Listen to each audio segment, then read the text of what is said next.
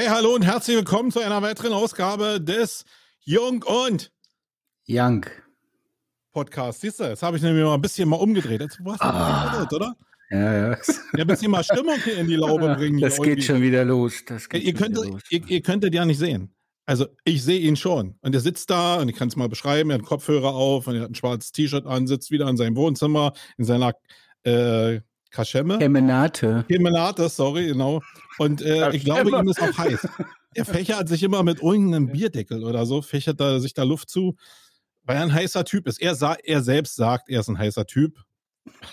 Also wir alle hier, die Zuhörer, wissen, dass, dass er bester Papa der Welt ist. Hält er mir gerade so einen Bierdeckel hoch.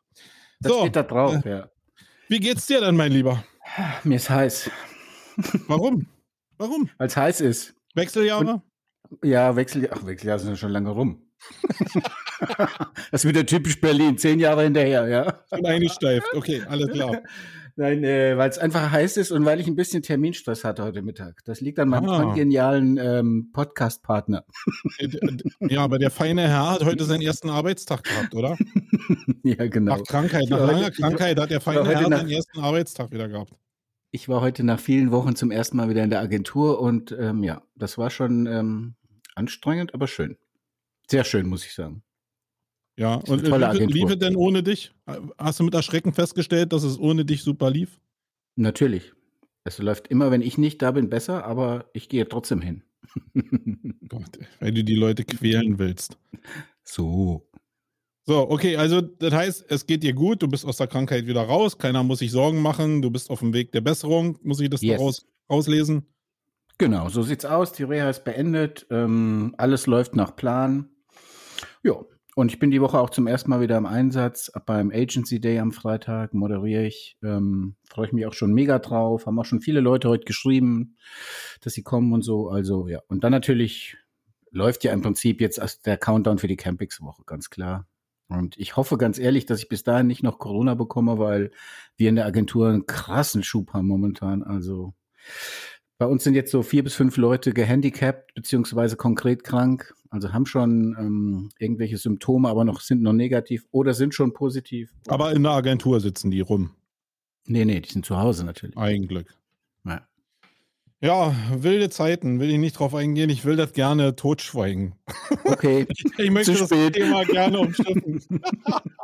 Wir werden dazu in der nächsten Woche noch ein bisschen was kommunizieren, damit ihr da auch für die Campings im Bilde seid. Aber pff, ja, ja, will ich nicht thematisieren. Ich meine, jeder ist seines Glückes Schmied. Jeder hat so eine Maske hoffentlich in der Tasche und da kann man sich relativ gut schützen. Das Problem ist, wir machen es nicht.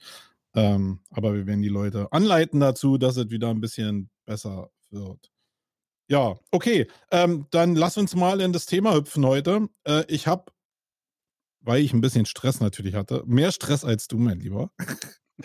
äh, heute kein Soundfile vorbereitet und auch ähm, will auch gar keine Geschichte machen. Aber ich will ein Thema aufnehmen, was mich wirklich, wirklich beschäftigt. Und alle Leute, also ich, das ist jetzt sogar eine Wiederholung und ein Austausch zu dem, was ich in meinem letzten Wayne-Podcast gemacht habe. Ähm, Wolfgang, wenn du es gehört hast, weißt du jetzt, um was es geht? Ich habe den gehört, aber ich muss jetzt kurz die Synapsen. Ah, okay, das ist sehr eine super Einleitung. Es geht um Marketing gegen das System. Und das, yes. ist, und das ist eine Sache, die mich wirklich aktuell mega umtreibt und wo ich mich mit so vielen Menschen wie möglich austauschen will, weil ich wirklich, wirklich, wirklich wenig Antworten habe, wie man es am besten löst, wie man sich am besten auf die Zeit vorbereitet. Ich glaube, es ist eigentlich müsste es für alle mega präsent sein, für alle auch, die im Marketing sind, aber auch alle, die äh, Produkte machen, die irgendwie Teil des Systems sind, des Konsumsystems. Und ich will mich einfach über zwei Fragen mit dir austauschen, nämlich wie kann Marketing, also das, was wir machen, gegen das System gemacht werden? Und da können wir gerne erstmal über die Wortbedeutung da reden. Und wie bereitet man sich als Marketer, speziell als Marketer, was wir ja sind und wo hier eine Menge zuhören, die auch aus dem Bereich kommen, auf den Wandel vor, der gesellschaftlich in, also so sicher wie das Abend in der, Kir in der Kirche kommen wird.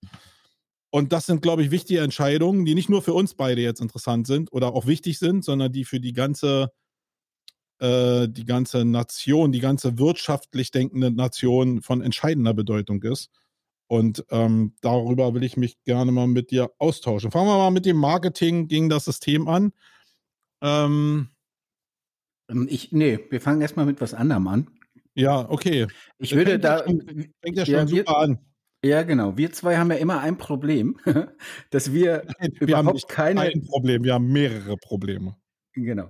Wir haben nie die gleiche Definition für irgendwas. Ja, Ja, dann sag doch mal, Wenn weil ich ich, sage, oh, so ein schöner grüner Raum, sagst du, wie, das, das ist doch blau. Ja, also, ähm, also was soll ich definieren?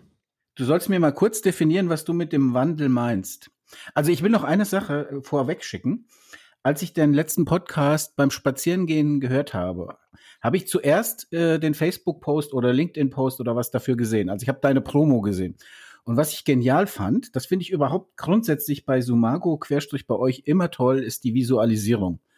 Ich habe im ersten Moment gedacht, das war so für mich das, das ähm, wie nennt man das, das Solidaritäts, die Solidaritätsfaust hier, so Ja, der, der link, extrem linken Revolutionsfaust, genau. Ja. Und ich dachte so, hä, Marketing gegen das System, was ist jetzt los? Was macht er jetzt? Was meint er? Ich hatte überhaupt keine Ahnung so richtig, wo es hingehen soll. Und über einen Podcast, den habe ich es dann gecheckt und dann fand ich die Grafik richtig geil. Also das einfach mal so als äh, Feedback. Fand Okay. ich total cool, ja. So, aber die Frage ist ja trotzdem, wenn du so mit mir ins Detail gehen möchtest und drüber reden, das können wir gerne machen, möchte ich aber gerne mal von dir wissen, so in drei Sätzen oder vier, wie, wie dieser Wandel, den du quasi avisierst, wo du sagst, der garantiert kommen wird, wie Mhm. sieht er denn aus? Was verstehst du darunter? Genau, das ist, glaube ich, sehr, sehr wichtig, weil sonst, äh, da muss man ein bisschen in meinen Kopf reingucken. Und für mich ist der Wandel ganz klar, dass wir in der nächsten Zeit, wann der beginnt, weiß ich gar nicht, weil das ja auch so eine Sache ist, erstmal Bewusstsein dafür zu erzeugen und dann vielleicht in die Umsetzung zu gehen. Ähm, unser System ist völlig auf Konsum getrimmt. Ja, unser ganzer Wohlstand, unser sozialer Frieden basiert darauf, dass wir immer mehr konsumieren, damit mehr Umsatz machen und über das Kapital sozialen Frieden sichern. Nun wissen wir im Zuge ähm, der ganzen Erderwärmung und äh, des Klimawandels, dass wir mit diesem ganzen, mit dieser, ja, mit diesem Konsumverhalten eigentlich ursächlich dafür sind, dass wir diese Erde äh, kaputt spielen. Und wenn wir das ändern wollen, und das ist hoffentlich Teil der Bewusstseinsbildung bei jedem Einzelnen da draußen, dann müssen wir von dieser Schiene Konsum runter. Ähm, die Frage ist nur, äh, wie, wie machen wir das, wenn wir selbst im Marketing arbeiten und ja eigentlich die Nutten sind von den Leuten, die Konsum da draußen veranstalten und wir auch in der Regel das noch so schlechteste Produkt probieren, in irgendwie in ein rechtes, ein rechtes Licht zu rücken. Ähm, wenn sich das verändert, das Konsumverhalten, dann wird insgesamt das Bruttosozialprodukt von Deutschland runtergehen, zumindest in den Bereichen, die jetzt Konsum stark ausmachen, was Einfluss direkt auf, auf die Marketingwirtschaft hat und damit auch direkt auf uns beide jetzt hier und vielleicht die Leute, die auch zuhören. Und genau diesen Wandel meine ich. Wenn Konsum runtergeht und wir sind Teil davon, also wir sollen ja auch weniger konsumieren, aber wie machen wir das denn im Marketingbereich? Verständlich? Ja, Oder ist wieder so eine Youngsche Denke, die schwer verständlich ist? nö, ich glaube, habe ich schon gecheckt. Ich habe ja auch deinen Podcast gehört, aber es war mir trotzdem nochmal wichtig, dass du es mal so definierst. Um was Ich weiß es gar nicht, ob ich es da hundertprozentig erklärt habe, weil manchmal gebe ich ja zu, hast ja recht, äh, bin ich da so in meinem eigenen Saft unterwegs und erkläre dann manche Sachen gar nicht, gibt gar keinen Kontext und äh, lass die Leute so ein bisschen verhungern. Deswegen ist es ja hier in diesem Format sehr super, dass du einfach diese Fragen stellst, damit ich das nochmal erläutern kann. Oh, Moment. ich So, muss was das machen kurz, wir jetzt? Ich muss das kurz sacken lassen, das Lob. Ähm, ja, also, ähm, wie kann Marketing gegen das System gemacht werden? Nee, jetzt hast du Ich jetzt will- mal, also bleiben wir nicht beim Wandel. Jetzt gehen wir gleich auf die erste Frage. Nö, ich wollte ja nur wissen, wie du es definierst. Ja, können wir, können wir gerne machen. Also, das ist ja sowieso auch das gleiche Thema. Du ja, sagst grundsätzlich der schon. Wandel Ich habe passiert. nur probiert, ein bisschen zu strukturieren durch zwei Fragen, aber wir können es gerne Mhm. auch allgemein machen. Also, ähm, ich habe ja ein Herzensthema, das heißt Kintsugi. Also geschrieben Kintsugi. Und wer mir folgt und die Leute, die mich kennen, die wissen, ähm, bin ich auch heute wieder vom lieben Johannes C. Viele Grüße gehen raus, verlinkt worden zu, ähm, dass das eigentlich ein Thema ist, äh, wo, wie Unternehmen mit Brüchen umgehen. aber nicht nur Unternehmen, sondern Menschen ähm, und auch Gesellschaften mit Brüchen umgehen.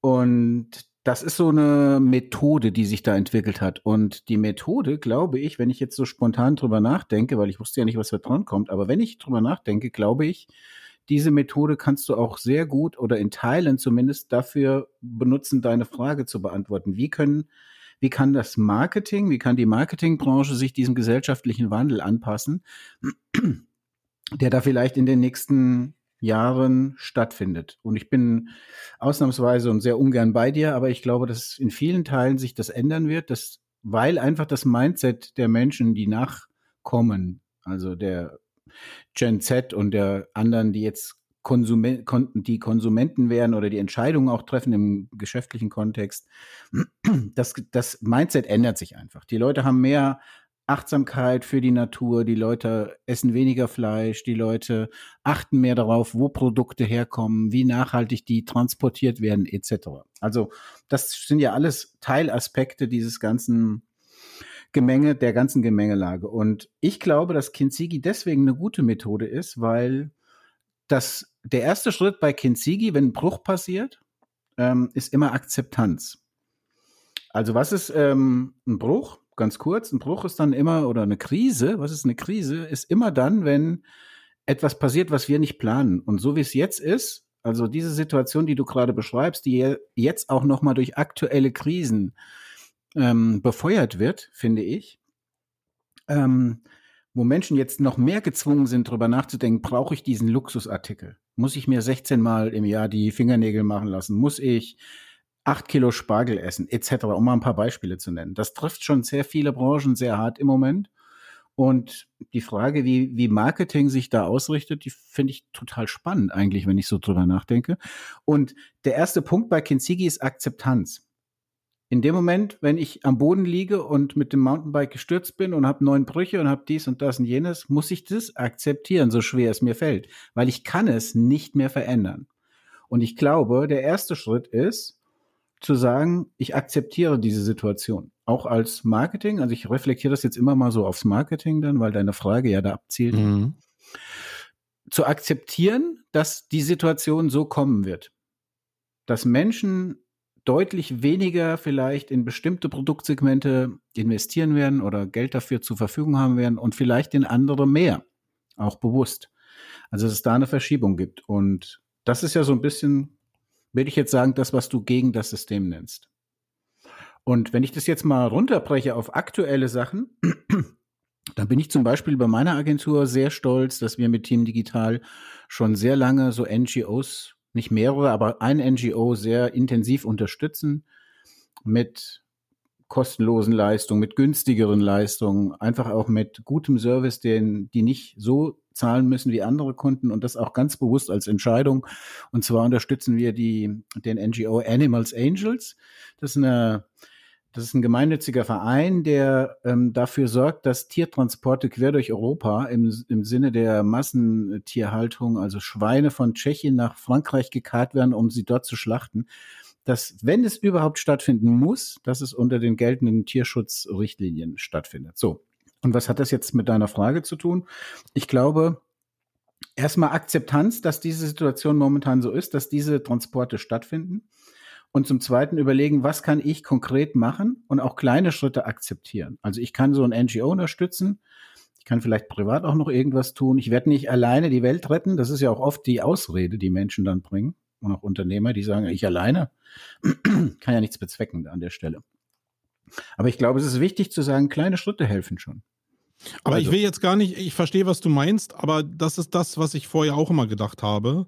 Aber mir geht es im Kern, wenn ich meine, Marketing gegen das System, nicht darum, dass man diesen Leuten helfen kann, sondern wenn ich jetzt deine, deinen Gesamtumsatz der Agentur nehme oder meinen Umsatz nehme, dann sind erstmal, dann sind diese Sachen, die du jetzt genannt hast, selbst wenn du jetzt dieses Animal-Projekt nehmen würdest und äh, 60 Prozent deines Umsatzes mit NGOs äh, ähm, machen würdest, ähm, also theoretisch, weil du gibst ja Verbilligung oder machst kostenlos, dann würdest du die Agentur in der Form nicht mehr führen können, weil die weder Geld haben, noch du Geld hast, um die Leute zu beschäftigen. Das heißt, das ist ja nicht Teil des Systems. Das System ist in meinem Bild aktuell verdienen wir Geld mit dem Kapitalfluss. Ich sehe das immer so wie den Golfstrom. Da, wo der Golfstrom lang zieht, zieht das dicke Kapital lang. Und die, die jetzt so Nebenprodukte machen, äh, wie NGOs und so, so wichtig wie die sind, die haben halt keine Kohle.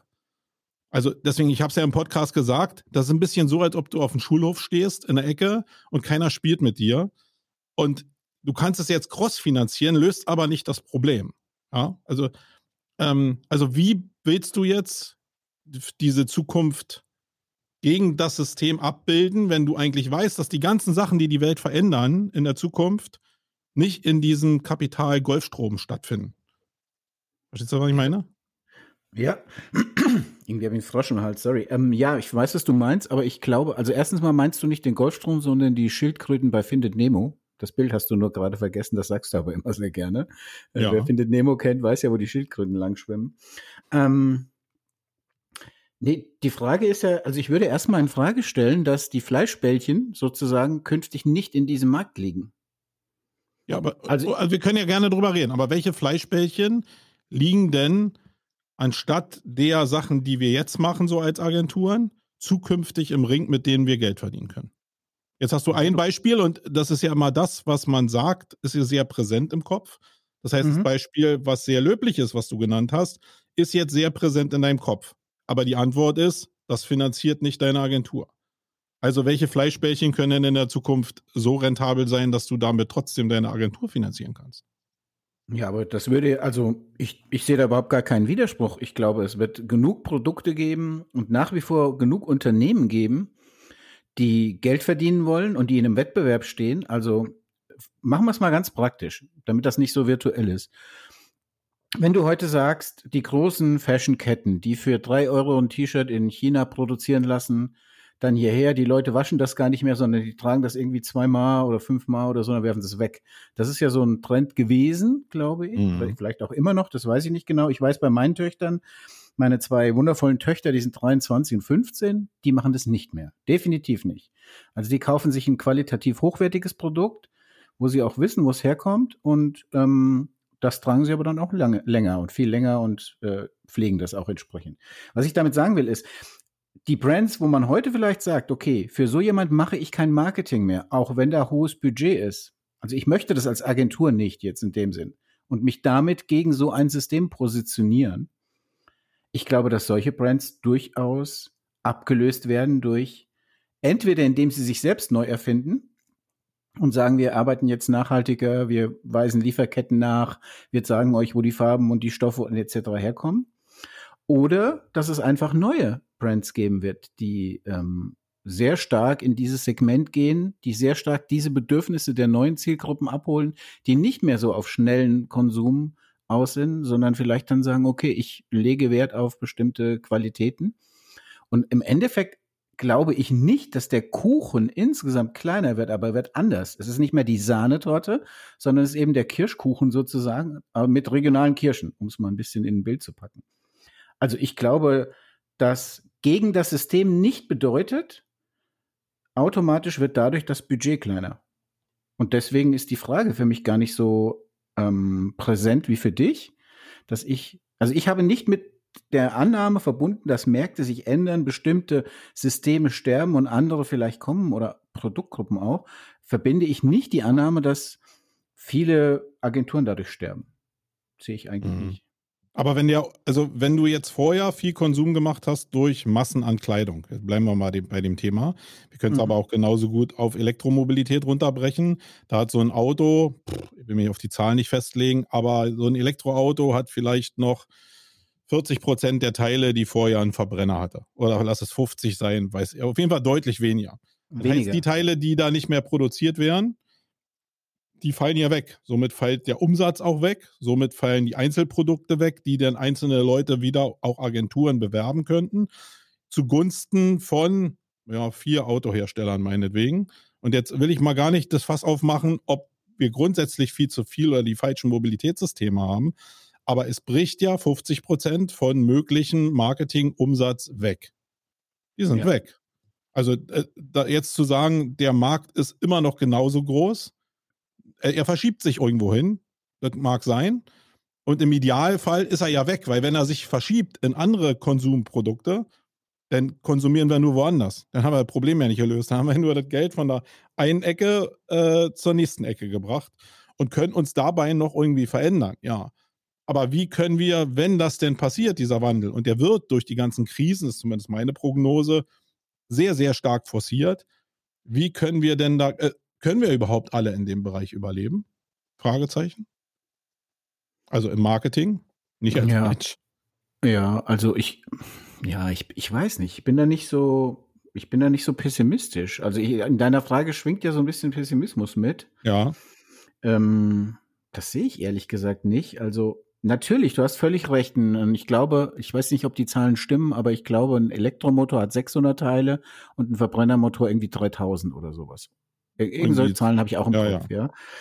Ähm, und natürlich fallen dadurch viele, zum Beispiel Zulieferbetriebe weg. Aber die Menschen gehen ja jetzt nicht irgendwie grundsätzlich dann alle in die Arbeitslosigkeit, sondern das ist die Aufgabe der Unternehmen, dann zum Beispiel bei den Autozulieferern neue Produkte zu finden, neue Lösungen zu finden, neue Dienstleistungen anzubieten etc. Und ich glaube, da gibt es kaum ein Land, wie was dafür geeignet ist wie, wie Deutschland, weil das hat uns immer eigentlich ausgezeichnet, dass wir mit wenig Ressourcen aus vorhandenem Know-how und, und Ideen eigentlich schon viel machen konnten. Und ich bin auch nicht so pessimistisch, was Silicon Valley etc. angeht.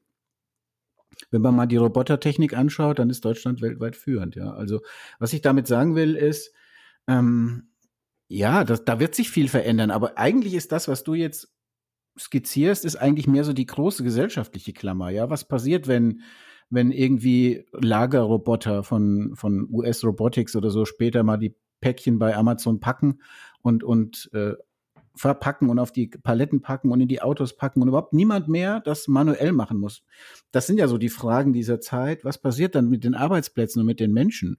Und wenn man dann nochmal die Klammer eins weitermacht, dann kommst du, bist du irgendwann bei Caspar David Brecht, der ja sagt, wir werden auf Dauer überhaupt gar, gar nicht mehr genug Arbeit haben, um Menschen zu beschäftigen. So.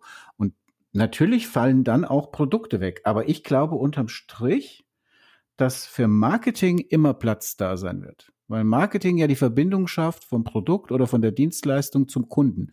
Und ich glaube nicht, dass so viele ähm, Branchen disruptiert werden, dass es überhaupt keinen Bedarf an Marketing mehr gibt. Die Frage, ob dann alle Agenturen bleiben, die ist natürlich, ja, genau. die kann man, die darf man Also stellen. es geht ja nicht um das Marketing, sondern natürlich habe ich das ja so gestellt, äh, welchen Teil des Marketings wir dann noch machen. Da geht es ja irgendwann um einen Verdrängungswettbewerb. Und da werden irgendwelche Agenturen bestimmte Aufgaben übernehmen. Da wird sicherlich viel mehr auf Rentabilität geachtet. Aber im Kern geht es doch darum, Konsum nicht zu verlagern, sondern Konsum zu überdenken und runterzufahren. Ja? Also nicht jetzt zu sagen, ich esse jetzt kein Fleisch mehr, äh, sondern äh, also ich esse kein Fleisch mehr und dafür esse ich aber in derselben Kilozahl meinetwegen jetzt Gemüse. Sondern grundsätzlich mal die Frage zu stellen, muss ich denn überhaupt so viel essen in so einer Konsumgesellschaft? Also ohne jetzt zu hungern. Aber wir haben ja sehr viele Produkte auch in der Lebensmittelindustrie, die einfach, also durch Zucker natürlich und durch Suchtstoffe getriggert sind. Aber im Grunde geht es ja darum, eigentlich das alles runterzufahren und weniger Konsum zu haben, damit weniger Müll auch zu haben, was ja Teil dieses Wandels ist, dass wir einfach den, die Müllproduktion auch runterkriegen. Und da wird am Ende des Tages, also das ist zumindest meine Prognose, wie ich mich jetzt mit der Zukunft beschäftige, das ist ja jetzt auch noch nicht da. Aber ich glaube, wir als Unternehmer sind ja schon ein bisschen verpflichtet, uns um diese Zukunft zu kümmern, damit wir uns rechtzeitig darauf vorbereiten können. Und ich habe ja heute diesen Link, ähm, wo der Habeck vom BDI gesprochen hat, äh, auch nochmal gepostet. Und da geht es ja darum, genau so, dass mir diese Rede so gefallen hat, weil er genau die Industrie darauf vorbereitet hat, dass es scharfe Einschnitte geben wird und dass sich die Industrie radikal, also die müssen radikal umdenken. Und ich glaube, wir können uns nicht hinstellen und dann sagen, okay, in dem Marketing wird es nicht betreffen. Sondern ich bin sogar so weit, also das ist jetzt nur meine persönliche Meinung, dass ich sogar denke, okay, für die nächste Zeit, wenn ich mich jetzt in einem Korridor von drei, fünf, acht Jahren, sieben Jahren vorbereite, ist denn Marketing überhaupt noch das richtige Pflaster? Sondern muss ich mich nicht eigentlich mit der Industrie beschäftigen, die dann da jetzt kommt, die vielleicht diese Umsätze aus Einzel-Kleinteilkonsum in Richtung ja, umweltfreundlichen Konsum, sag ich mal, oder neuen Produkten hinwandelt, dass ich in dem Bereich aktiv bin. Ähm, also da denke ich schon drüber nach. Also gerade so, also nach dem Ukraine-Krieg habe ich natürlich auch schon mal drüber nachgedacht, äh, gedacht, ob es nicht besser wäre, irgendwie einen Prepper-Shop aufzumachen, weil der, der Bedarf höher ist als im Marketing jetzt gesehen auf die Zukunft. Ja, das ist jetzt nur ein Beispiel dafür. Du könntest ja jetzt auch irgendwie äh, kleinteilige Solaranlagen für, für einen Schuppen oder so anbieten. Alles, was Unabhängigkeit macht oder direkt an der Müllvermeidung irgendwie arbeiten, indem du, weiß nicht, Plastiktüten aus, aus, aus Stärke oder so, whatever herstellst. Also genau der Ansatz, der bei der Höhle der Löwen auch oftmals gezeigt wird. Mhm. Ich glaube, die Richtung zumindest anzudenken, ist wichtig. Aber du bist immer, und deswegen diese Überschrift, gegen das System. Aber und das System mal, ist das, was uns trägt, leider. Aber sag mal, wenn du deinen Solarmodul-Shop online stellst, ja, und damit die Welt besser machst, ähm, glaubst du, du bist der Einzige, der das... ob es so ist. Äh, ja. Ja, also gehen wir jetzt eine liebe Vorstellung aus. von der Welt, ja. ja. Gehen wir mal davon aus. Naja gut, wenn du wirklich Solarmodule hast, die vielleicht irgendwie innovativ sind, die man im Gartenhäuschen benutzen kann, aufklappen und dann eben dort äh, Solarenergie nutzen oder whatever, keine Ahnung. Du hast irgendein tolles Produkt, glaubst du, du bist der Einzige, der das macht. Und worauf ich hinaus will, ist natürlich, klar, ist ja eine Suggestivfrage, worauf ich hinaus will, auch da wird es einen Wettbewerb geben. Und so wenn natürlich. immer, wenn es immer, wenn es einen Wettbewerb gibt, gibt es einen Positionierungsbedarf. Und wenn es einen Positionierungsbedarf gibt, muss es Menschen geben, die die Kanäle kennen, die die Methoden kennen, also quasi SEO oder manche Agenturen sagen ja auch das ganze Marketing hier. Ähm, auch das gibt's ja. Also es gibt ja Leute, die es gibt ja immer einen Bedarf bei Unternehmen zu sagen, ich brauche einen Experten, der mich, der mich an die Hand nimmt und mir hilft, der mir Produkte, also Flyer erzeugt oder whatever, was, was die Leute halt machen. Oder eben SEO macht, Online-Marketing macht und so weiter. Also ich glaube nicht, dass der Bedarf wesentlich sich verändert. Er wird sich aber verschieben. Zum Glück wird er sich verschieben, weil die Menschen sich anpassen an die Lebensbedingungen und weil die nachwachsende, ich sage mal die nachwachsende Generation, das ist eigentlich ein blöder Begriff, aber weil die, die jungen Menschen, die jetzt kommen, einfach unglaublich klug sind, finde ich. Also in vielen Teilen, natürlich gibt es auch ein paar blöde, ja, genau wie bei uns auch, ja. aber, aber nein, jetzt mal ganz, äh, ganz ehrlich, ich habe da total Vertrauen in die Jugend, weil ich einfach ja, aber, auch an meinen Aber wenn Kindern du, du hast ja total recht, wenn deine Kinder ein Pullover holen statt zehn Pullover holen im Jahr, mhm. dann haben sie Konsum äh, einfach mal reduziert. Mhm. Und trotzdem ist, kostet dieser eine Pullover ja vielleicht, naja, doch, wenn man bei Primark oder so kauft, vielleicht genau, genau dasselbe. Das Budget bleibt aber, das gleiche. Nee, das glaube ich eben nicht. Ich glaube, ich glaube dass das wenn das auch nur, wenn das mehrere Jahre getragen wird, dann ist halt einfach weniger Konsum da, was ja auch, darum geht es ja auch. Also man, ich glaube anzunehmen, dass der Konsum weiterhin immer noch auf Wachstum ausgerichtet ist, was nochmal Teil unserer, unserer Solidargemeinschaft ist. Darauf basiert das alles. Ähm, das, ich, ich, kann das überhaupt nicht annehmen, sondern ich kann nur annehmen, dass das sich reduzieren muss. Und wenn die neuen, diese neue Generation sich da wirklich reduziert, dann fällt halt Umsatz weg. Weil ich ja. glaube, keiner kauft sich jetzt für 500 Euro jetzt ein Pullover, weil er weiß, dass er den jetzt zehn Jahre trägt. Ich glaube, oder ich glaube, das wird zumindest nicht passieren.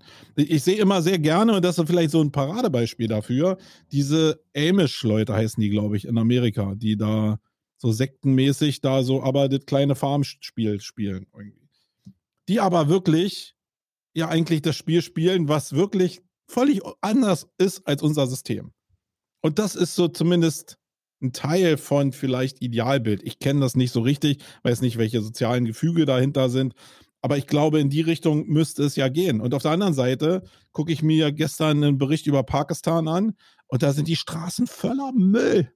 Voller Müll. Das sind ganze Straßenzüge auf Müll aufgebaut. Und der kann doch nicht richtig sein. Das, also Müll ist gleich Konsum und das muss doch reduziert werden, wenn wir das Problem lösen wollen.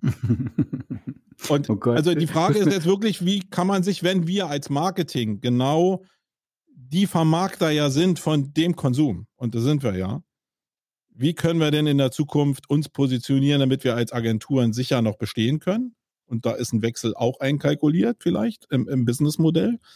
Ähm, und wie können wir uns grundsätzlich darauf vorbereiten? Das treibt mich wirklich um, weil nicht nur, weil ich denke, das passiert jetzt so in den nächsten 20 Jahren, sondern ich glaube, dass alle Bedingungen zurzeit um uns herum so getaktet sind, dass das ziemlich schnell passieren muss. Weil alles in Richtung Wirtschaftlichkeit, Unabhängigkeit geht und in Richtung Reduktion geht, um diese Unabhängigkeit überhaupt umsetzen zu können. Also Stichwort Lieferketten aus China und so, ist ja alles nicht mehr da. Medikamenten, äh, wo werden Solarpanels, wo werden Windräder äh, produziert, ist ja alles nicht bei uns. Und vielleicht kommt es ja, dann ist für manche Agenturen auch fürs Marketing sicherlich noch genug Budget da, aber hundertprozentig nicht für alle Agenturen und schon gar nicht für alle tausenden Freelancer, die da draußen aktuell jetzt gerade hier wie, äh, wie sonst was aus dem Boden sprießen. Mhm. Also da hast du ein gutes Stichwort gegeben, weil ich, es brennt mir schon die ganze Zeit auf den Nägeln, aber ich wollte dich mal laufen lassen, weil mhm. die, die, Leute sehen es ja nicht, aber ich sehe das ja, wie emotional du bist, ja. Also ja, Marco steckt da echt knie, knietief in dem Thema drin. Ähm, ich will mal, ich will noch mal ein bisschen mehr auf das, auf unser Kernsegment so hin, Online-Marketing ein bisschen äh, reflektieren sozusagen. Mhm. Ich glaube, es gibt eine Instanz, die diese Kernthematik, die da drin steckt, und du hast natürlich jetzt viele Facetten genannt, Pakistan, Müll. Da würde ich jetzt theoretisch, wenn wir in das Thema gehen wollen, erstmal sagen, wie, wie kannst du denn das Mindset der Leute da überhaupt verändern? Also wir kommen mit unserer westlichen Sicht, sagen, Müll ist schlecht, Müll ist definitiv schlecht für die Natur, ja, brauchen wir nicht diskutieren, aber die empfinden das ja nicht so. Sonst würden sie es ja nicht in der Straße mal runterbrechen auf die Malediven, wo die Müllhalden der Deutschen liegen. Da gibt es ja auch diverse Berichte, dass wir unseren Müll zu großen Teilen, was wir hier nicht verbrennen, irgendwo in ferne Länder kutschieren, damit es da auf irgendwelche Müllhalden kommt. Also wir sind die Konsumenten auf der Welt. Also die armen Länder, die sind froh, dass sie überhaupt was zum Konsumieren haben. Wir konsumieren hier in Masse. Und im Kern wirst du überall, egal wo du müllmäßig durch die Nationen gehst dieser Welt, irgendwie äh, First World Dreck sehen. Weil wir die Dreckschweine sind. Ja. Was soll ich dazu ja. sagen? Ja, ja, ist ja Teil von Konsum. Wir konsumieren ja, hier, wir verpacken das Zeug und wenn uns der Müll zu viel wird, dann schicken wir das nach Pakistan. Oder auf den Malediven, damit die Inseln nicht absaufen, damit die meinetwegen auf Plastik höher gebaut werden können. Was ich aber noch nie als, als Narrativ für Müll jetzt irgendwie gesehen habe. Also mhm. praktisch müssen wir doch Konsum runterbringen damit wir diesen, auch diese Müllentlastung haben. In allen Bereichen. Ich glaube, wir drehen uns immer wieder in Richtung, wir müssen weniger konsumieren. Das ist ja übrigens auch, das ist ja übrigens auch ein Faktor, warum diese Unverpacktläden so ähm, eine Zeit lang sehr geboomt haben. Meine ja, jetzt Tochter aber auch, vor der Pleite stehen. und jetzt alle, haben. genau, das wollte ich gerade sagen. Meine Tochter auch total begeisterte Unverpacktladenkundin ist. Die studiert ja in Gießen, hier in Hessen, und da direkt bei ihr um die Ecke ist so ein Laden. Ich war da auch öfter mit ihr drin ja, das ist schon ein bisschen scary, wenn du dir dann deine Bruchschokolade da aus den Gläsern fischt und so. Also das musst du wollen. Aber pr prinzipiell war es natürlich so, du gehst da mit deinem Körbchen raus und hast fast keinen Verpackungsmüll. Ja? Also das ist definitiv so. Du bringst deine Mehlschüssel mit oder deinen dein Behälter und dann wird dein Mehl da reingefüllt und so. Also tendenziell ist das schon eine coole Geschichte. Aber ähm, ich will noch mal auf diese, ich will noch zurück auf diese Online-Marketing-Geschichte, weil ich glaube, es gibt eine Instanz, die das schon sehr, sehr früh erkannt hat, diesen Trend. Also wenn ich den Trend jetzt einfach mal so zusammenfasse, dass ich sage, aufgrund von Konsumveränderungen werden sich Budgets verschieben, werden sich Märkte verschieben, werden Märkte wegrationalisiert, wird, werden Techniken disruptiert, etc. Ja? Und genau das Ganze, glaube ich, hat Google schon erkannt. Und was hat Google damit zu tun? Wenn ich jetzt mal drüber nachdenke, was ist so einer der wichtigsten System-Changes bei denen? Und Leute, die richtig tief drin sind, wie Olaf Koppen, so, der wird jetzt wahrscheinlich die Hände über den Kopf zusammenschlagen. Aber ich gucke ja auch immer nur über den Kopf zusammenschlagen, ja, genau. Ich gucke ja immer nur so ein bisschen von der Seite drauf. Aber ähm, der Punkt ist, ich finde, eins der wichtigsten Kriterien war, ist ja nun aktuell EAT. EAT, EAT, ja. Und um was geht's? Um Expertise, um Authority und um Trustworthiness. Also Expertise, Autorität und Vertrauen. Und ich glaube, das ist sowohl die Antwort auf deine Frage, wie werden Unternehmen sich künftig positionieren, also der Klamottenladen mit den 3-Euro-T-Shirts, und wie werden sich Marketingagenturen künftig positionieren. Und ich glaube auch, dass du recht hast, dass ähm, es kleinere Agenturen oder Freelancer in der Zukunft noch schwerer haben werden gerade wenn dieser Budgetbereich wegbricht, der so in diesem Lower-Segment liegt, ja, wo vielleicht man sagt, ja, wir haben jetzt noch nicht die dicken Budgets, aber wir nehmen dann erstmal einen Freelancer für die Grafik oder für Social Media oder so. Also ich, ich wünsche das niemandem, aber ich glaube, dass das das erste Segment ist, was eventuell wegbricht. Und was kann ich als Agentur tun dagegen? Und da muss ich dir echt sagen, da ruhe ich in mir selbst, ja, in meinem gesetzten Alter, weil ich einfach über die Jahre, über, wir sind jetzt 25 Jahre alt, wir werden am 1. Mai nächsten Jahr 25 Jahre alt. Und ich habe einfach über die Jahre eins richtig gemacht. Und ich habe vieles, vieles falsch gemacht, ja. Aber ich habe eins richtig gemacht. Und das war, dass ich mir wirklich gute Kunden gesucht habe. Und ich kann mich noch genau erinnern, im Clubhouse-Raum hat mich vor längerer Zeit einer mal gefragt, was macht denn deine Agentur einzigartig? Und da habe ich gesagt, wir versuchen wirklich gutes Marketing, so gut wir es halt können, für wirklich gute Unternehmen zu machen. Und dann hat er gesagt, das ist aber platt. Und eigentlich hat er recht. Eigentlich sagt das ja jeder, ja. Aber ich meine, es ist wirklich so, dass ich, dass unsere A-Kunden und das sind natürlich in so einem, in einer Agentur mit 20 plus minus Leuten, sind das keine 100, sondern das sind vielleicht 10 A-Kunden, die wirklich so umsatzstark sind bei uns. Dass wir die alle ausgewählt haben, danach machen die wirklich ein geiles Produkt. Also wirklich ein gutes Produkt. Wo ich auch sage, es ist ja immer so, ich kann ja Scheiße in der guten Verpackung kann ja verkaufen, ja, während ein gutes Produkt in der schlechten Verpackung eben vielleicht im Regal stehen bleibt. Und genau das war von Anfang an unser Anspruch, dass wir immer gesagt haben, wir wollen wirklich Kunden, wo ich sage, das Produkt würde ich selbst auch kaufen, das finde ich selbst gut und ähm, die möchte ich gerne vermarkten. Und ich glaube, dass genau das Segment künftig weiterhin besteht. Also Kunden, die quasi wirklich von sich aus eine Expertise haben, die Autorität auch im Markt haben und denen du vertraust, weil sie wirklich gute Produkte bauen. Ja? Und ich habe da in dem Segment bei unseren Kunden, also die zumindest die ich überblicken kann, habe ich gar keine Angst. Es gibt natürlich so ein so ein Geschäftsbereich, wo ich sage, okay. Aber hast du sie mal, also das ist ja jetzt Umsatz. Du hast ja selbst gesagt, die Größe, die hinter den A-Kunden steht, ist Umsatz. Mhm. Die Frage, die jetzt dahinter steht, ist ja, wie konsumfreundlich oder äh, systemfreundlich für die Zukunft ist, sind die Produkte von dem Kunden, den du hast. Mhm. Und genau. die Frage, glaube ich, äh, hast du dir vielleicht schon gestellt, will ich dir nicht unterstellen, aber stellen sich die Leute viel zu wenig äh, um beurteilen zu können, wie sich dann die Sache verändern wird. Und da geht es jetzt nicht, dass morgen die Welt untergeht, das will ich nochmal sagen. Mhm. Aber es geht darum, als Unternehmer sich rechtzeitig darauf vorzubereiten, dass ein Wandel stattfindet, um sich mhm. rechtzeitig zu positionieren. Mhm. Also ich glaube, wenn ich zum Beispiel eine Agentur hätte in Frankfurt, Berlin, München, Nürnberg, irgendwo in irgendeiner größeren Metropolregion und ich hätte einen relevanten Teil meines Umsatzes würde ich machen mit Nageldesign-Studios, weil ich darauf spezialisiert wäre. Ja, ich würde die vermarkten oder so. Dann würde ich mir zum Beispiel Gedanken machen, weil ich glaube, dass das oder ich weiß, dass das ein Segment ist, was momentan noch richtig, richtig gerade im Moment Schwierigkeiten hat. Ja, wir haben aber zum Beispiel kein im Portfolio kein Nagelstudio, Nageldesign-Studio. Hm, also was ich damit nur sagen will, ist, es gibt ganz sicher Segmente, so wie damals bei Corona mit Touristik, das weißt du ja selbst auch die echt betroffen sind und die, die, die, wo das sehr schnell auch genauso eintreffen wird, wie du sagst. Aber ohne es bewusst zu machen, haben wir schon immer in der Agentur bei uns Produkte und Menschen oder ja auch Menschen, aber vor allen Dingen Produkte und Unternehmen als Kunden bekommen, gewonnen oder uns dafür entschieden, wo ich wirklich sage, okay, das sind vom Kern her tolle Produkte. Und natürlich kann es dann trotzdem mal ein Produkt sein, was irgendwann einer nicht mehr konsumiert.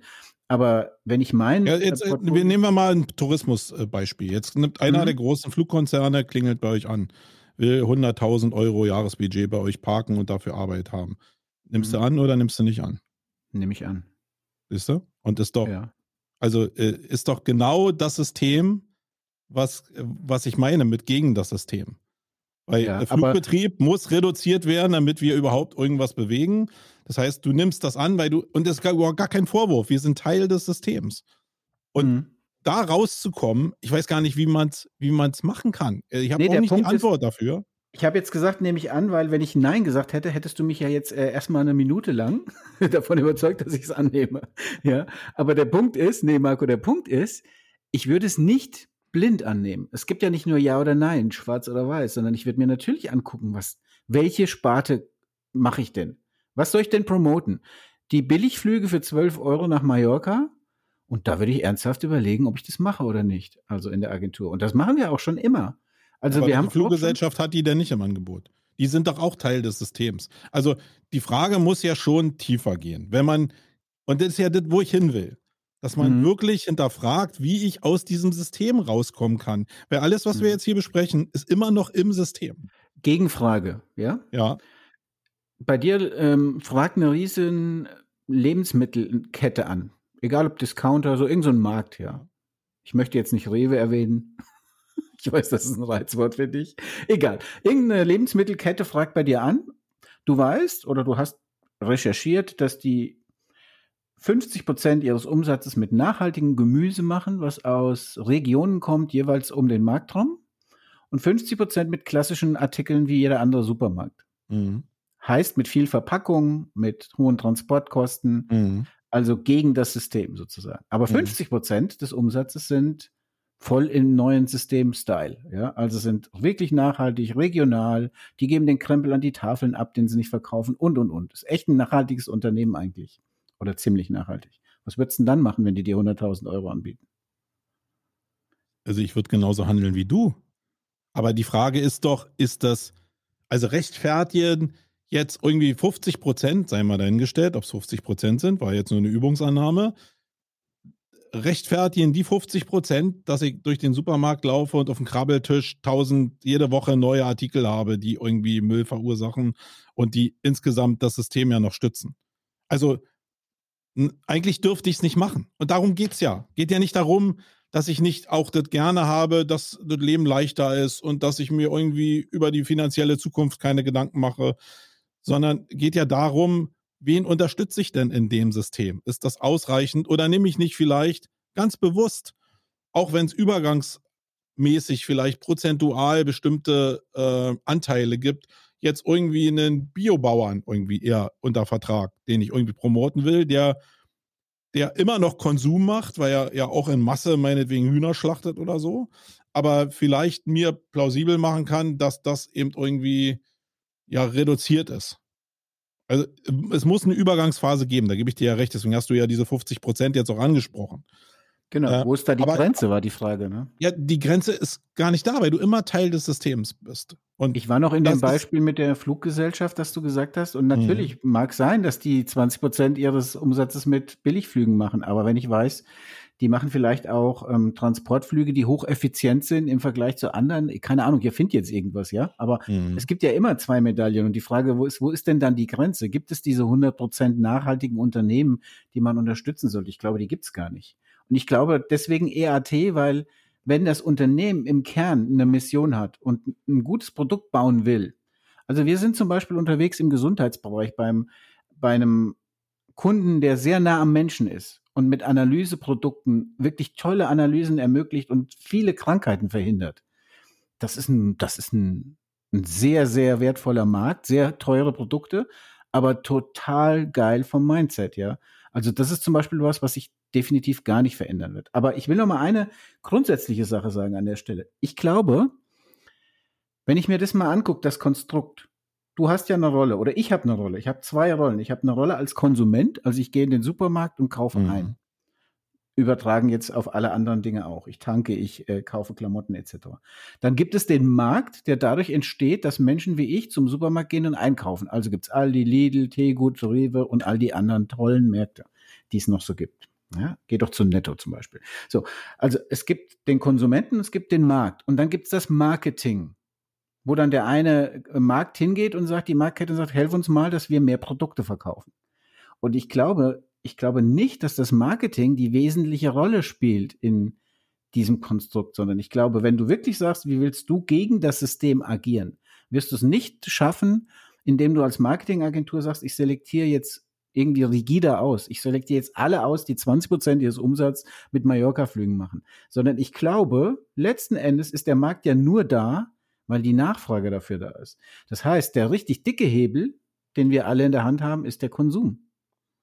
Über den Konsum wird sich automatisch regeln, welche Unternehmen mit welchen Produkten am Markt bleiben und letztlich dann auch einen Bedarf nach Marketing haben.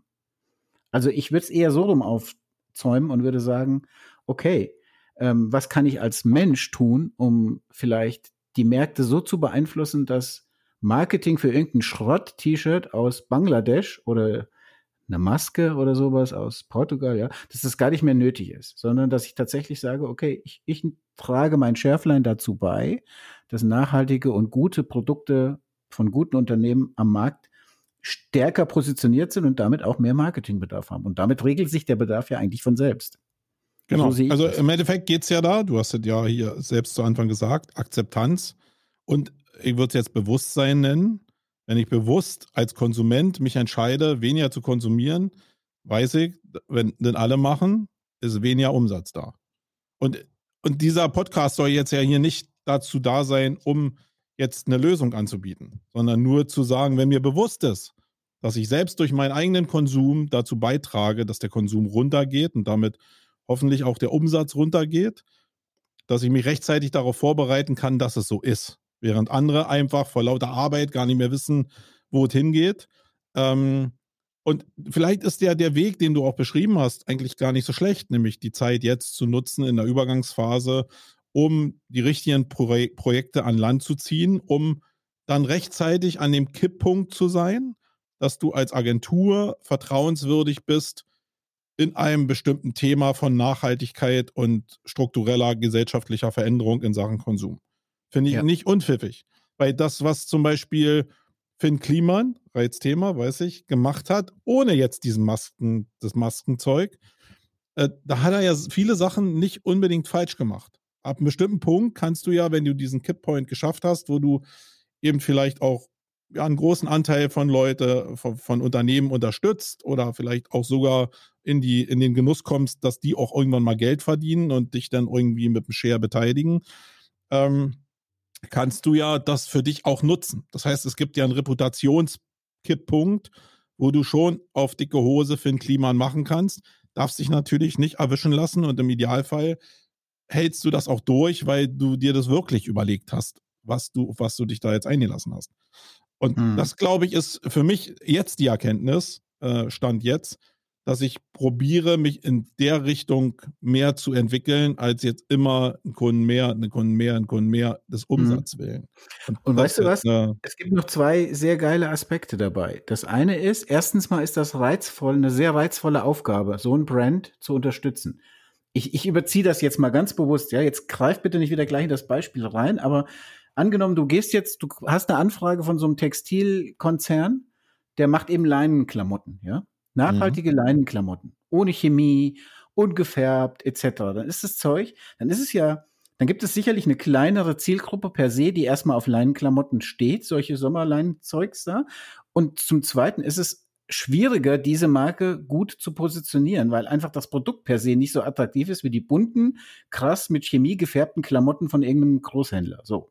Einfach um das mal so als mhm. Modell auf die Bühne zu stellen. Und dann ist es doch die reizvollere Marketingaufgabe zu sagen, wir arbeiten über Wording, über Emotion, über Storytelling, über die richtige Targetierung in den richtigen Kanälen. Arbeiten wir deine DNA aber so raus, dass die Leute das verstehen und trotzdem deine Sachen kaufen oder gerade deswegen vielleicht sogar deine Sachen kaufen. Ja? Also das finde ich eine richtig spannende Aufgabe. Ja, von daher cool. Aber ja. da wir, und da lasse ich mich jetzt immer wieder ein bisschen treiben von so Veranstaltungen wie den Rockstars, die Menschen laufen zurzeit den großen Namen hinterher. Ich glaube, das ist ja eine Tatsache. Das heißt, wenn da draußen 100 Agenturen sind und da würde jetzt eine Bayer kommen und da anklingeln, da würde Bayer nicht vor verschlossenen Türen stehen. Egal, was die da machen, sondern äh, die Leute wollen sich das an die Fahne hängen, diese Reputation, einen großen Brand zu haben, weil dieser große Brand ja in dem System auch nach wie vor funktioniert. Und dann meinte ich vorhin so mit, ja, es ist ja, du, du stehst, jetzt ist noch so die Phase, wenn du dich dazu entscheidest, zumindest einen Teil zu nehmen und da jetzt in die richtige Richtung, also in Anführungsstrichen, in die richtige Richtung zu arbeiten, dann stehst du auf dem Schulhof relativ alleine. Und das fühlt sich doof an. Keiner wollte auf dem Schulhof gerne alleine stehen. Äh, sondern du musst warten, bis vielleicht ein paar Leute sich zu dir stellen und sagen, hey, das ist so cool, wir sind, wir sind hier die Gang irgendwie. Und, und mhm. diese Phase einfach mitzumachen, äh, bis dieser Kipppoint kommt. Vielleicht ist genau jetzt genau der Punkt, um damit anzufangen, damit hinterher über eine gewisse Zeit ja du auf so einen EAT-Moment zurückgreifen kannst, nämlich so ein ja, einen Vertrauensvorschuss, weil, weil du dich auf das berufen kannst, was du die letzten Jahre gemacht hast und das auch vorweisen kannst. Ähm, ist auch die einzige Antwort, die ich aktuell für mich habe. Ich habe aber alles in mir schreit, dass wir an so einem Kipppoint sind. Weil ich eben genau mein eigenes Konsumverhalten auch megamäßig hinterfrage. Und da bin ich noch weit davon entfernt, das wirklich zu schaffen. Aber für mich ist Fleischkonsum, ich bin eine fleischfressende Pflanze, ich grille für mein Leben gerne. Und ich esse gerne Tomahawk Steaks etc. pp. Ich bin da wirklich übel drauf. Aber alles in mir schreit, das ist völliger Quatsch. Völliger Schwachsinn, was ich da mache. Weißt du, was ich glaube? Ich glaube, also die Chance besteht, dass sollten jüngere Leute da hier jetzt zuhören oder das irgendwann hören, ich glaube, dass die vielleicht gar nicht nachvollziehen können, über was wir reden. Und zwar deswegen, weil die eine ganz andere Perspektive haben auf das Thema.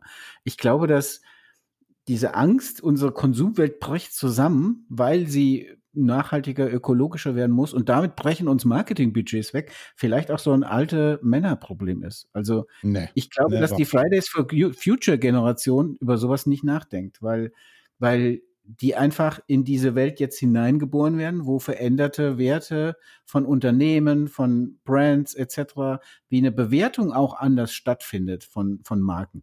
Und ich glaube, dass die diese Angst, die wir da haben, gar nicht haben. Also ich weiß es nicht, ich vermute das. Ja, vielleicht nicht die 16-Jährigen, die noch zu Hause wohnen, aber die, die irgendwann eine Familie gründen wollen, die irgendwann eine Wohnung in einer Großstadt äh, sich leisten wollen, die einfach nur ein reduziertes Leben, meinetwegen, auf einem normalen, niedrigen Standard leben wollen, ein glückliches Leben, die müssen sich äh, schon Gedanken darüber machen, ob ihr Arbeitsplatz, also jetzt in einer, wo Arbeitsplätze äh, an Mass nachgefragt werden und wir in einer in einem Nachfragemarkt sind, was Personal anbelangt, da natürlich nicht. Äh, aber das Resultat von dem, was wir gerade gesagt haben, würde ja beinhalten, dass, äh, dass sich das umkehrt, das Spiel. Und dann werden mhm. sich auch die jungen Leute eine Frage stellen, weil die wollen auch eine Familie haben und die wollen auch ein Staatssystem haben, was auch auf Umsatz und Bruttosozialprodukt basiert, was die Steuereinnahmen anbelangt, wo ja soziale Sachen wie einen Hortplatz, Hortplatz ist ein heißes Thema, weil das zwar gesetzlich geregelt ist, aber nicht angeboten wird, äh, aber zur Verfügung gestellt wird. Ähm, und da ist natürlich schon ein bisschen Naivität drin, muss ich äh, schon ehrlicherweise sagen. Aber es ist der Anfang von dem, was die Zukunft sein wird. Deswegen bin ich da völlig bei den jungen Leuten. Wir müssen uns verändern und hm. unser System vielleicht auch dahingehend anpassen. Und ich persönlich denke, es ist auch ein geiles Gefühl, da vielleicht Vorreiter zu sein in dem Bereich. Hm. Weil, wenn du da in die Richtung des, dich drehst und die Leute dir abnehmen, dass du das ernst meinst, dann bist du für die Zukunft vielleicht, du kannst du Popstar werden. Also jetzt im Influencer-Sprech äh, gesagt weil dir die Leute das einfach abnehmen und nicht jetzt weil irgendwie denken wie Gary Vaynerchuk, der immer nur sagt Konsum, Konsum, Konsum, weil wenn ich dem zuhöre und bei mir läuft das hier durch äh, mein Feed die ganze Zeit irgendwie durch, weil ich auch viele Sachen von dem schon immer gefeiert habe. Aber das, was er da erzählt, heißt nur, hey, ich kauf's in China billig ein und verkauf's dann hier irgendwie für 20 Prozent mehr. Äh, Konsum, Konsum, Konsum. Eigentlich ist genau das System, was er anfeuert. Und ich glaube, die Popstars werden aussterben. Hoffe ich. Die müssen ja aussterben, wenn das System sich drehen muss. Weißt du, wie viel ähm, deutsche Influencer von ihrem Influencer-Leben leben können? Also ihr Einkommen bestreiten können? Habe ich gestern gesehen. Ich kann aber jetzt die Quelle nicht angeben. aber ich fand es eine. Äh, ne, ne, ja, sag mal eine Zahl. Nicht das ist bestimmt weniger, als ich dachte. Hm? Also für mich war die Zahl sehr überraschend. Wie viel Prozent der deutschen Influencer können von ihrem Influencer sein leben? Von allen Influencern? Deutschen, hat er gesagt. Ja. Ein Prozent. Vier Prozent waren das. Aber ich okay. dachte deutlich, dass es mehr waren, wären. Ähm, aber das ist jetzt ja mal ein ganz anderes Thema. Ne? Darum geht es ja jetzt nicht. Nee, nee, aber also, ja, schon Teil ja, von diesem System und, und insgesamt. Influencer ist ja auch wieder ein Teil der Marketing-Ausprägung von Konsum, definitiv. Ein Influencer lebt ja nur davon, dass er Konsumartikel und auch, auch die müssten ja dann ein System-Change machen und sagen, okay, ich mache nachhaltigere Produkte, ich gucke mir den, den Brand vorher an, ist mir nicht immer egal, was die mir da schicken, ich halte nicht alles in die Kamera, sondern ja und so weiter. Also ich glaube, das sind viele Ebenen, die wir da betrachten und letzten Endes wenn du die ganz große Klammer drum machst und mal vom Marketingfokus weggehst, ist eigentlich die Frage, wie wird die Gesellschaft grundsätzlich strukturiert sein in Zukunft? Brauchen wir sowas wie eine Grundsicherung?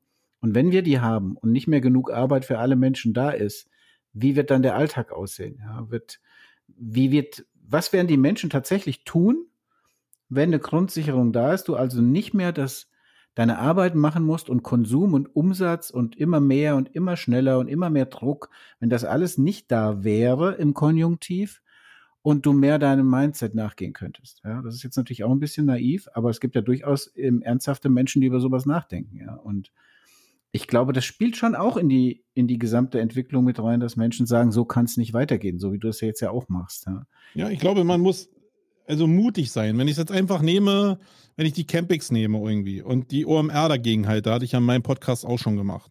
Denn es sind eine OMR Maximalkonsum und wir probieren natürlich auch irgendwie Unterhaltung zu liefern, auch das schön zu machen irgendwie. Und in mir ist so eine Menge, wo ich denke, okay, brauchen wir eine Bühne? Ist das jetzt wichtig? Ist es wichtig, jetzt Scheinwerfer dahin zu stellen? Äh, wie sieht das Besteck von, von der Abendverpflegung aus? Welche Produkte werden da überhaupt geliefert? Alle Bereiche, wo ich ja auch in dem System hänge, weil ich weiß, dass die Leute diese Außenreize halt lieben. Deswegen sind 70.000 Menschen bei den Rockstars. Also müsste ich ja alles reduzieren. Also eine Basisvorstellung, die ich im Kopf habe, ist wirklich auch nach außen zu kommunizieren, hey, hier geht es nur um Themen und um sonst nichts. Wir machen alles so minimalistisch, wie es geht. Vielleicht noch, ja, Hotel kann man sich drüber streiten und auch die Wege, die man äh, als Anreise hat, äh, ist ja auch ein Problem. Aber wir machen wenigstens von dem, was da stattfindet, geht es nur um die Menschen und um nichts schickimicki. Äh, aber den also die Traute zu haben, da bin ich auch noch weit von entfernt. Übrigens im Zusammenhang mit äh, Campix und auch den anderen Events, auf die ich so insgesamt gehe, habe ich tatsächlich genau über den Aspekt mal nachgedacht. Und die Frage an dich jetzt, weil ich es ehrlich nicht mehr weiß, kann ich eigentlich bei der Buchung, kann ich auch sagen, ich möchte kein T-Shirt haben oder keine ja. zwei T-Shirts haben? Kann ich, kann ich machen. Wie viel ja. Prozent der Leute machen das? Also wie viel Prozent der Leute nehmen das T-Shirt? Ähm, 80 Prozent, ich glaube 83 Prozent war die letzte Zahl, die mir Bob gesagt hat. Also wir sparen, und das ist ja eine Sache der, der Wirtschaftlichkeit am Ende des Tages auch, wir sparen halt zumindest da 17 Prozent ein. Mhm. Sind Aber ein Arsch voll T-Shirts ist weniger Müll. Was ich mir dachte, als ich meinen Schrank angeguckt habe und da wirklich so, keine Ahnung, 30 Event-T-Shirts drin liegen. Erstmal, dass die Dinger ja über die Jahre immer alle kleiner werden. Ja, das ist ja furchtbar. Ja. Aber nein, Spaß beiseite. Ich das Universum ist dagegen uns, Wolfgang. Ja, ich habe da wirklich gedacht, ohne Witz, eigentlich bräuchte man die nicht. Ich finde es auch cool, wenn du rumläufst, hast den Namen hinten drauf, ich finde die auch schön. Das ist so ein Zusammenhaltsgefühl. Aber wenn ich dann in meinen Schrank gucke, ja, wo laufe ich denn im privaten Leben mit einer Campix oder äh, OMT oder, oder Expert Days oder sonst wie Klamotte rum? Dann mache ich doch nicht. Da steht ja hinten mein Name drauf. Wie sieht denn das aus, wenn ich mit dem Ding durch den Supermarkt gehe? Ja, dann denkt die, was ist denn das für einer? Will der, dass ich ihn anspreche oder was? Also, der Punkt Aber die Frage ist ja, wenn ich jetzt, und das ist ja der meiste Trigger, das ist ja auch in meinem Lieblingsrestaurant, der Italiener, den ich hier habe, die haben früher mir immer äh, Oliven auf den Tisch gestellt. Und äh, wenn jemand Geburtstag hatte in der Familie, dann haben die am Tisch gesungen, haben Happy Birthday angemacht, so einen Song über die Anlage und haben dir ein Stück Tiramisu da mit irgendeiner so Wunderkerze dahingestellt. Äh, jetzt war nach Corona, haben wir nochmal Essen zum Geburtstag, keine Oliven mehr da, Kein, Oliven kein Ständchen mehr. Eigentlich vielleicht total richtig, weil ja wieder äh, mhm. das vielleicht gar nicht sein muss. Und trotzdem mhm. hatte ich das Gefühl, hey, Besitzstandwahrung, äh, mhm. Eigentlich hätte ich es erwartet. Und so ist es ja auch. Mhm. Ähm, eigentlich schreit alles auch in mir ja zu sagen, okay, äh, die T-Shirts können auch weg, weil die Idee ist mal vor 13 Jahren entstanden bei der ersten Campix. Ich finde es immer noch smart, aber das mhm. Müllproblem ist ein Müllproblem, keine Frage. Ich bin da genau bei dir. Aber wenn du es wegnimmst, ohne den Preis zu reduzieren, obwohl vielleicht das, was du da machst, vielleicht am Ende des Tages ja teurer ist, ähm, als es vorher war, ist die erste Wahrnehmung, ist ja nichts mehr von da. Nee, pass mal auf. Und genau an der Stelle. Teil des Systems. Wie komme ich aus dem System? Aber der Stelle habe ich genau nachgedacht, als ich in meinen Schrank geguckt habe. Und ich wusste ja wirklich nichts von dem Thema her. Aber ich habe mir überlegt, wie würde ich das machen, wenn ich du wäre? Ja? Und ich würde dann, ich sag mal so, der ideale Fall wäre dann, dass man sagt, natürlich gibt es wieder die T-Shirts und die bekommst du in deinem Ticketpreis, alles wie immer. Du kannst aber auch sagen, also ganz transparent zu sagen, diese T-Shirts kosten 6,90 Euro pro Nase oder was mhm. weiß ich, oder 9,90 Euro pro Nase. Ähm, das sind bei, wenn du auf zwei Konferenzen gehst, bekommst du also für 18,90 Euro Dings. Und wenn du darauf verzichtest, dann setzen wir das um, entweder eins zu eins oder mit ein bisschen Verwaltungskosten. Wir geben 15 äh, Euro in irgendeinen Klimaneutralitätsfonds oder was weiß ich, wo so CO2-Abgaben oder irgendwas anderes in der Art, ja. Also ich weiß jetzt auch nicht, was das genau wäre. Aber du könntest jetzt sozusagen völlig wertfrei dem Besucher die Möglichkeit geben, nicht zu sagen, wenn du ein T-Shirt anhast, bist du aber bäh. Und auch nicht zu sagen, wenn du klimaneutral willst und mit deinem eigenen T-Shirt rumläufst, gehörst du nicht zur Community, sondern völlig wertfrei zu sagen und ganz transparent als Marke, wir wollen dir die Chance geben zu sagen, okay, auf den Konsum verzichte ich jetzt an der Stelle und dafür wollen wir aber auch nicht Geld verdienen daran, sondern du zahlst das Ticket, aber dein Teil deines Geldes geht dann in diesen Fonds zum Beispiel. Und das finde ich, da habe ich gedacht, sowas müsste eigentlich mal jemand machen. Und das ist, wenn man das jetzt mal so rumbricht auf die ganz große Klammer, die du am Anfang hattest, die große Chance, Unternehmen da in die Hand zu nehmen und zu sagen, wir machen deine Marke ein bisschen mehr, drehen die ein bisschen mehr in die Richtung und kommunizieren das auch. Und das finde ich sehr spannend im Marketing. Genau, also, also die Kommunikation, glaube ich, ist ein wichtiger Teil. Da kann man die Leute auch einsammeln. Aber in meinem Kopf ist auch immer so diese Vorstellung, wenn ich noch, also die letzte OMR, wo ich war, 2019, wenn ich da jetzt den Adobe-Stand nehme, der ja schon ein ganz schönes Geschütz war, wenn die jetzt sagen würden, wir machen jetzt auf nachhaltig, äh, wir machen jetzt hier mit einem Malertisch hier, irgendwie stellen wir uns hin, haben dieselbe Quadratmeterzahl, aber stellen äh, zehn Malertische hin. Irgendwie völlig reduziert. Geht das?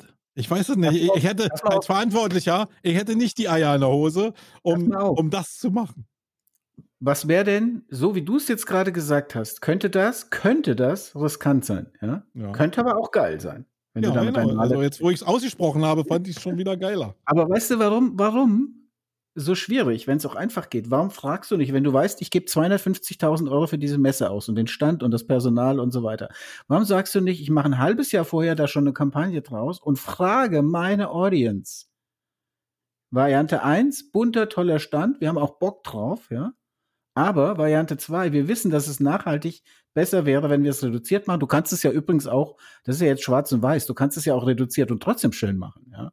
Also habe ich auch schon Stände gesehen, die mit Paletten gemacht waren oder so, die wirklich auch gut aussahen, mit echten Pflanzen, die dann wieder zurück in die Natur kamen, etc. Also zu sagen, wir machen einmal die Clicky-Bunti-Variante, mhm. wo ihr richtig empfangen werdet und Bock habt und laute Musik und tralala. Oder wir sagen, okay, wir machen das Ganze ein bisschen dezenter, ein bisschen nachhaltiger oder, oder richtig dezent, richtig nachhaltiger, aber trotzdem schön. Was sagt ihr, Leute? Und dann kann ich doch sogar als Marke mich positionieren und sagen, okay, ich hole die Leute ab. Ja? Und wenn ich dann ein Ergebnis habe von 51 zu 49, dann habe ich ein Problem, dann muss ich es einfach entscheiden per Order de Mufti, ja. Oder ich sage einfach, okay, 70 Prozent der Leute haben gesagt, scheiß auf Clicky Bunti, ich mag lieber einen Softwarepartner, der nachhaltig ist. Dann habe ich eine enorme Wertsteigerung für meine Marke, ja. Und was kann ich da verlieren? Eigentlich nichts.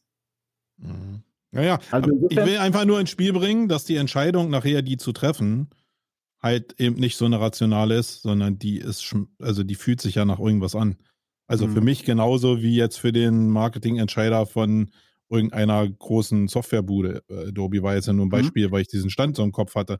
Aber, Aber ich und, ich und, und da neigen die Menschen dazu, immer mit dem Arsch an der Wand lang zu laufen. Das ist Teil des Systems. Ich glaube, ganz wichtig noch an der Stelle ist, dass ich glaube, jetzt habe ich selber auch verstanden, wo der unterschiedliche Blickwinkel von uns ist. Das habe ich jetzt verstanden nach einer Stunde Podcast. Und zwar, dass ich glaube, dass die Aufgabe, ich nehme dein Unternehmen an die Hand und positioniere deine Marke. Ich habe auch die Ideen für dich. Ich entwickle Ideen für dich. Ich entwickle auch die Kanäle für dich. Ich sag dir auch, wie wie triffst du denn jetzt die Audience zum Beispiel, ja, um, um die Abstimmung zu machen? Wen fragst du denn am besten? Natürlich deine eigenen Kunden, aber wen noch? Wie targetierst du die, etc. Ich glaube, dass die Aufgabe mindestens genauso spannend ist und dass die in Zukunft annähernd so viel Budget auch in sich birgt, wie heute zu sagen, komm her, du bist in einem vergleichbaren Markt, ich positioniere dich einfach über Ads, über weiß ich was, über Angebote etc., positioniere ich dich in diesem konsumstarken Markt und du bist am sichtbarsten.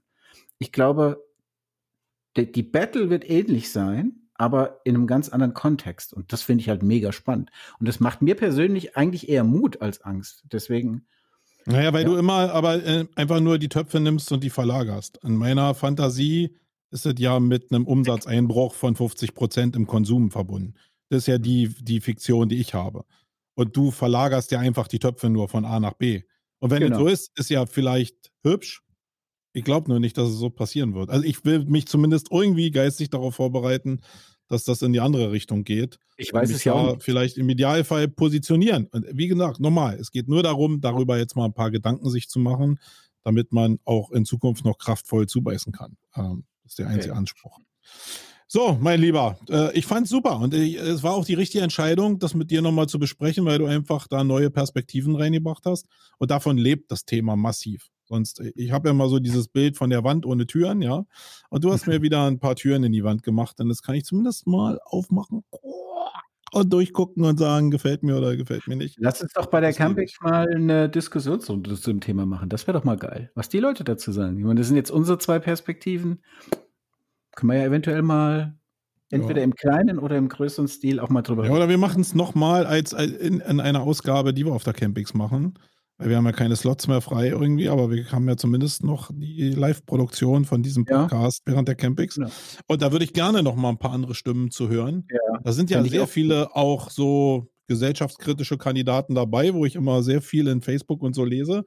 Äh, und die würde ich ganz gerne mal dazu hören. Und wie gesagt, ja. kein richtig und kein falsch, Open Mind. Und vor allen Dingen auch äh, aus verschiedenen Perspektiven. Ich sag mal hier dem Link-Marketeer und demjenigen, der vielleicht aus dem Brand kommt, der schon nachhaltig ist, gegenüber dem, der versus wirklich Massenartikel verkauft mit seiner Marke, die dann da auf der Campix ist. Also das wäre spannend. Finde ich cool. Genau. Ja, können wir mal mhm. überlegen. So, mhm. Wolfgang, ich fand's toll. Ähm, es war ziemlich heiß hier bei mir, aber ich also war heiß genug, um mich heiß in dieses Thema wieder reinzusteigern. ich habe noch was mitgenommen, ein, ein Takeaway. Du weißt, ja. das wollen wir ja machen. Hast du vergessen schon wieder, weiß ich. Ja, habe ich vergessen. Nicht. Ist von dir gewesen, habe ich wieder vergessen. Ist, ist schlimm, ist nicht schlimm. Aber ich war ja heute erstmal in der Agentur seit langer Zeit wieder und da lag natürlich an meinem Tisch die Website-Boosting und dann dachte ich, okay, da ich mir noch keine. Der Scheißhaufen? Ja, der Scheißhaufen, genau. genau. Ähm, und fand ich übrigens auch einen coolen Titel. Ja, also, wenn ich so einen Scheißhaufen anlacht, das ist irgendwie so ein süßer auch noch. Das, ist, das war cool. Ähm, ja, und ich dachte, okay, mein Takeaway, meine Empfehlung, medial, die Website-Boosting, unbedingt mal anschauen, wenn ihr sie noch nicht kennt. Wer im Online-Marketing so unterwegs ist, ja, dass der Mario Fischer, Grüße gehen raus, da mit seinem Team macht auch, ähm, Übrigens auch ein Verlag, der, ich habe mit denen ja schon von beiden Richtungen zu tun gehabt. Ich habe schon Kunden da platziert für Anzeigenwerbung, habe selber schon geschaltet.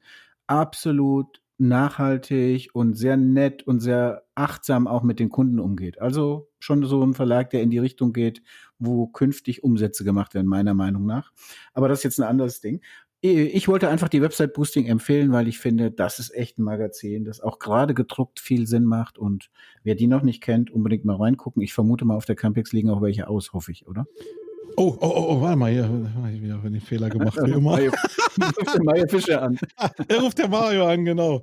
Ja, dann würde ich nochmal einen dagegenhalten irgendwie. Ich habe hier eine Zeitung abonniert, ähm, weil wir gerade bei Zeitschriften sind und das ist die Impuls, Impulse. Ähm, für Unternehmertum. Das lese ich viel zu wenig, aber immer wenn ich es lese, finde ich es äh, wirklich mega. Und wenn ich jetzt mal mit der Brille von Nachhaltigkeit und Konsumveränderung lese, wird äh, mir bestimmt Angst und Bange, wenn ich die nächste Ausgabe aufschlage. Aber auch wieder so ein Thema, Website Boosting. Ich liebe das. Äh, Grüße gehen raus an Mario. Ich habe gar keine Ahnung, wie nachhaltig das ist. Ich weiß nur, da gehen Tausende von Produkten raus. Ob die recycelfähig sind, ich habe keine Ahnung. Das Cover ist ja mal verändert worden, wirkt jetzt mehr Kunststoff halt, ja, ist sicherlich haltbarer. Also, und das ist überhaupt null Vorwurf, geht darum, aber sich bewusst alles nochmal zu überdenken, wo wir helfen können, unseren Planeten zu retten, ohne unsere Sicherheit und unser System vielleicht völlig hier wie Revoluzer ähm, ins Chaos versinken zu lassen. Ich glaube, das ist Soll ich dir noch ein Geheimnis zur Impulse verraten? Ja, sag mal. Da, der ist euer Kunde.